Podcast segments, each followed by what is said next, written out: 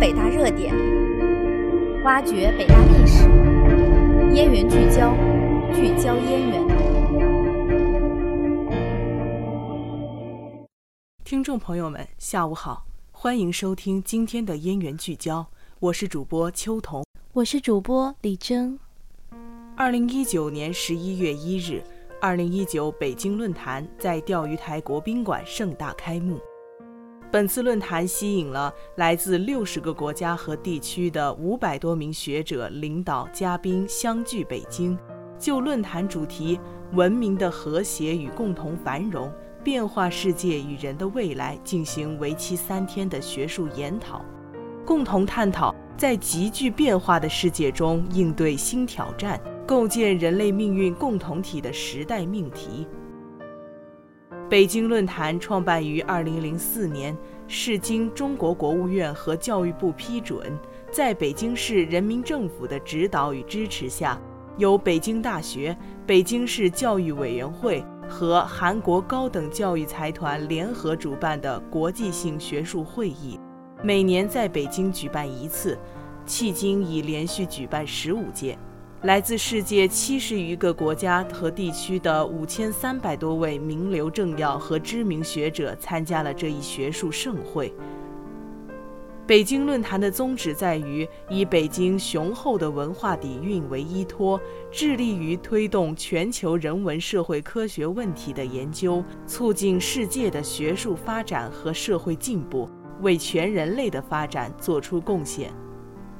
自二零零四年起。北京论坛就一直以“文明的和谐与共同繁荣”为总主题，举办具有国际性、学术性和影响力的世界级学术会议，立足北大，面向亚洲，放眼世界，强调从文明和文化角度深入探讨相关问题，阐明文明和文化在推进世界发展与社会进步中的作用，同时注重其社会效益。关注对现实世界的影响，引起世界学术界的共鸣。本届北京论坛围绕多元文明、变化世界、人的未来三大板块展开，下设十三个分论坛和三大专场，深度探索和思考在急剧变化的世界中不同文明的共存与人类未来的发展。带来了一场领域多元、智慧荟萃的思想盛宴。十一月一日下午，二零一九年北京论坛正式开幕。开幕式由北京大学党委书记、校务委员会主任邱水平主持。邱水平先是代表北京论坛组织委员会向各位嘉宾学者的光临表示诚挚的欢迎，而后指出，北京论坛自创办以来。始终保持着蓬勃的发展势头，迄今已迈入第十六个年头。本届北京论坛聚焦变化世界，关注人的未来，将汇聚全球学者的共同智慧，在世界急剧变化所带来的不确定性中，为人类社会的发展找到符合时代潮流的解决方案。北京大学校长郝平随后发表致辞。他表示，北京论坛始终坚持文明交流互鉴、构建人类命运共同体的理想与信念，围绕文明的和谐与共同繁荣主题，倡导不同文明间和谐对话与交流。在充满急剧变化的当前世界，北京论坛将继续坚持共商、共建、共享的全球治理观。为推动构建人类命运共同体，为探索人类美好的未来而不懈努力。联合国秘书长安东尼奥·古特雷斯通过视频向北京论坛的召开致以祝贺，并表达了对论坛主题的赞许。他表示：“我们所处的当今世界面临诸多挑战，各领域的领导人与机构共同努力，精诚合作。”将人类的需求、愿望、权利和希望放在首位。随后，中共中央政治局委员、中央外事工作委员会办公室主任杨洁篪，美国耶鲁大学生物伦理学跨学科中心主任、黑斯廷斯中心高级顾问温德尔·瓦拉特，德国柏林自由大学历史系荣休教授，德国柏林社会科学中心前主席尤尔根·科卡。第十届、第十一届中国全国人大常委会副委员长，第十二届中国全国政协副主席，中国科学技术协会名誉主席，北京论坛高端顾问委员会主席韩启德等相继发表讲话。十一月二日至三日，围绕多元文明、变化世界、人的未来等三大板块，治理与文明不同文明体系中的国家起源。多元文化交融下的语言、文化与认同，全球史视野下的文明交流，馈赠与交融中华文明的传播，变革中的世界秩序，全球化重构中的中国经济发展等十三个不同主题的分论坛在北京大学校内展开讨论。其中，世界的脉搏、丝绸之路考古与古代文明。文明进程中的女性能动力与发展等分论坛是今年北京论坛开拓性设置的新主题。此外，论坛还将关注人工智能、“一带一路”、女性研究等热门议题。北京论坛第三板块“人的未来”下设科学文化视域中的科技、健康与社会、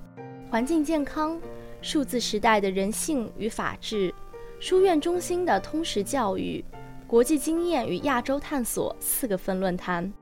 其中分论坛十科学文化视域中的科技、健康与社会，由中国科协、北大科学文化研究院、中国科协创新战略研究院、北大医学人文学院共同承办。分论坛紧紧围绕科学文化这一主题，汇聚了来自八个国家的三十三位知名专家学者介绍研究成果。并有来自国内外相关领域的近两百名学者参与讨论。分论坛为期两天，共分为东亚科学、技术与社会、经济环境与健康、医学与人文、科学文化的历史与实践、科学文化与科学传播、科学文化与科学教育等六个议题，七个场次。从历史、政治、经济等多角度对科学文化进行了剖析与研讨。中国科学院院士、科学文化研究院创始院长韩启德，中国科学院大学教授、科学文化研究院执行副院长张黎，中国科协创新战略研究院院长、科学文化研究院副院长任军福，北京大学医学人文学院院长。科学文化研究院副院长周成出席分论坛。科学文化研究院周成、张黎两位教授先后在本次分论坛作报告。周成以“社会环境对日本新世纪诺贝尔科学奖得主的影响”为题，从出生年代分布、受教育情况、做出获奖奠基性成果的年代分布等因素出发。分析了两千年以来日本的十九位诺贝尔科学奖得主的群体特征，以及诺贝尔奖井喷背后的文化土壤。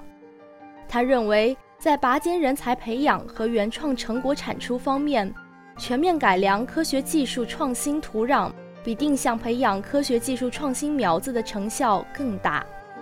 张黎做题为“英美两国文化圆滑项目对战时中国科技发展的影响”。一九四三到一九四九的报告考察了二战时期英美两个援华项目，比较了两个项目的代表人物葛德什与李约瑟的来华背景、外交使命、交流重点、取得成效，以及对战时与战后中国科技的影响等方面的异同。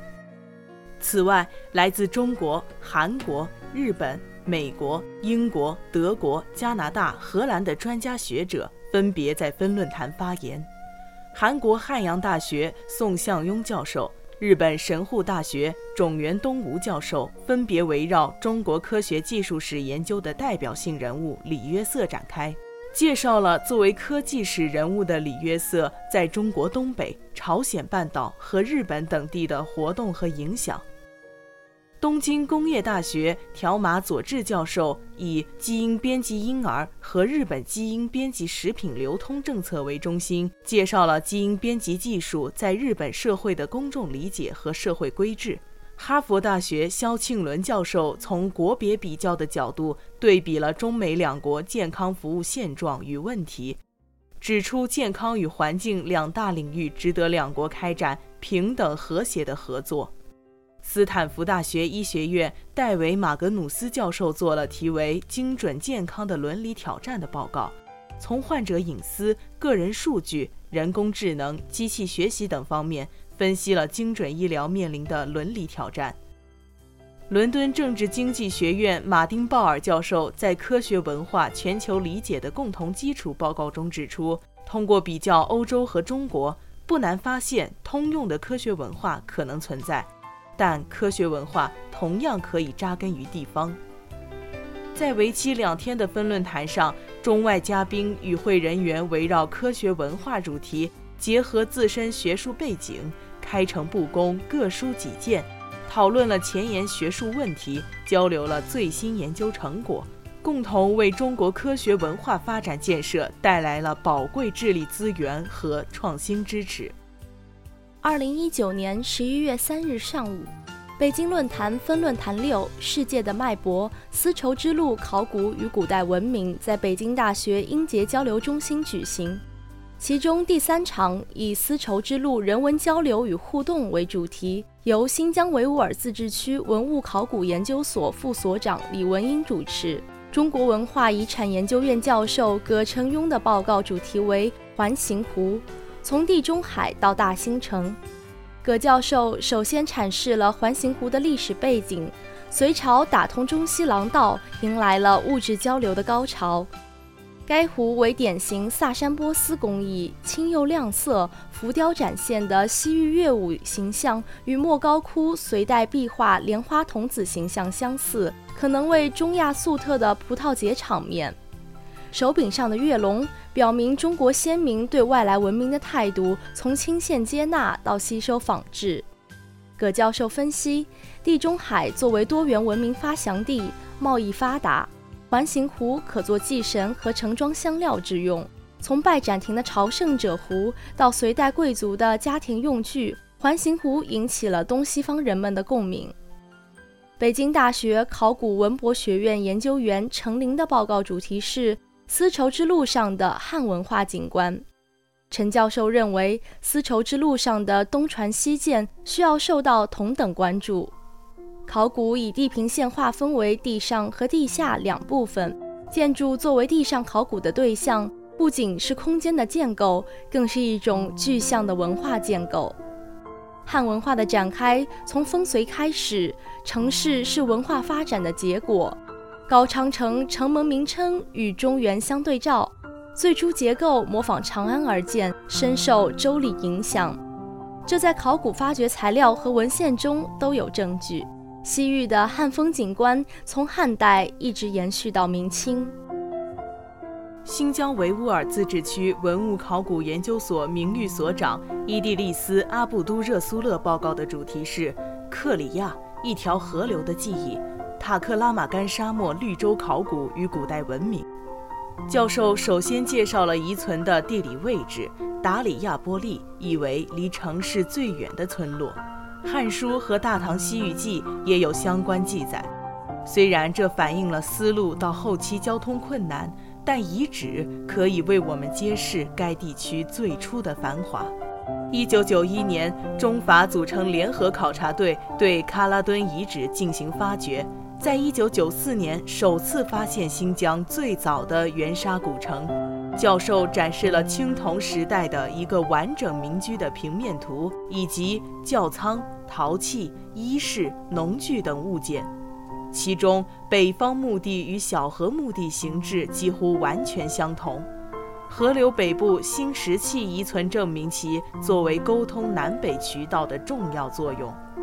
从事沙漠考古工作三十年，所长表示，虽然沙漠考古生活艰苦。但考古工作者的热情永不消退。西北大学文化遗产学院副院长马健的报告主题是“公元前两千至前八百河西走廊与东天山地区的互动与交流”。作为北大毕业生，马院长首先表达了回到母校汇报工作的喜悦之情。在哈密青铜时代，河西走廊与东天山地区二者持续不断地进行交流。考古学家利用传统类型学测年方法和打破关系研究年代序列，在公元前一千四百至八百年，该地区文化经历了向北、向东的拓展与繁荣。山与海之间的海子岩遗址有多重城门，可能与巴里坤湖的湖面变迁有关。最后，马院长总结道。本地区文明是天山北路人群从东向西的扩展和本地进行交流的过程。二零一九年十一月二日上午九时，北京论坛第九分论坛“全球化重构中的中国经济发展”在北京大学国家发展研究院朗润园举行。第二会场由北京大学国家发展研究院副院长于鸟杰主持。英国格拉斯哥大学副教授丁塞的报告主题是中国中资银行的出海之路。他经研究发现，中资银行的国际化在近十年来有重大的进展。除了五大银行外，地方银行的出海趋势也愈发明显。这不仅仅从侧面佐证了中资企业的出海潮和他们日益增长的银行业服务需求，也表现了中国在经济结构转型的刚性需求。同时，国际化能提高中资银行的竞争力和业务多元性，可谓一举多得。而中资银行的出海目的地也集中在了已经拓展的国家和新兴的中国合作伙伴国家中。但值得注意的是，中资银行在海外的分行大多是非零售银行，不对个人客户服务。加州大学戴维斯分校经济系斯沃森教授的研究报告。聚焦政策不确定性对贸易和全球供应链的影响。他指出，当前世界面临的贸易战和逆全球化挑战，实质上影响了全球供应链的稳定性。斯沃森教授通过大量的数据分析，证实了在全球供应链法律宽松的情况下，中国与美国及欧洲等地区的贸易由高价转向低价，由低质转为高质。这无疑与中国加入 WTO 密切相关，但中美贸易战和全球经济的不确定性影响了世界供应链的稳定发展。以最简单的自行车为例，不同零部件由不同国家生产制造，在贸易量减少和成本增加的环境中，没有哪个国家可以获利。世界贸易的稳定性需要多方努力才能实现。于淼杰教授则在报告中重点介绍了自1978年以来中国经济开放的历程，指出，虽然新中国成立以来的经济发展可谓是一个奇迹，但中国目前仍然面临着重大挑战：劳动力成本不断上涨和逆全球化势力的抬头。中国需要把重心从劳动力密集型生产转换为高科技产品生产。并扩大内需和进口。未来中国经济增长的主战场集中在不断扩大的市场以及企业的科技创新。谈到论坛本身，于教授强调，北京论坛自成立以来，为全球学者提供了一个交流平台，影响力不断扩大，已经成为北京发展的名片，必将对中国经济的发展产生积极影响。报告环节结束后，现场的学者们又就报告中的个别细节进行了深入探讨。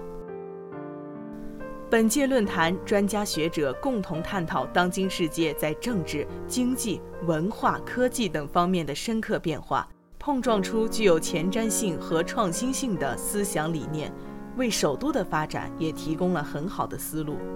北京论坛将作为汇聚世界各地专家学者先进理念的平台，为推动跨文化交流和文明对话、构建和谐世界做出积极贡献。这期的燕园聚焦就为您播送到这里了，感谢您的收听，我们下期再见。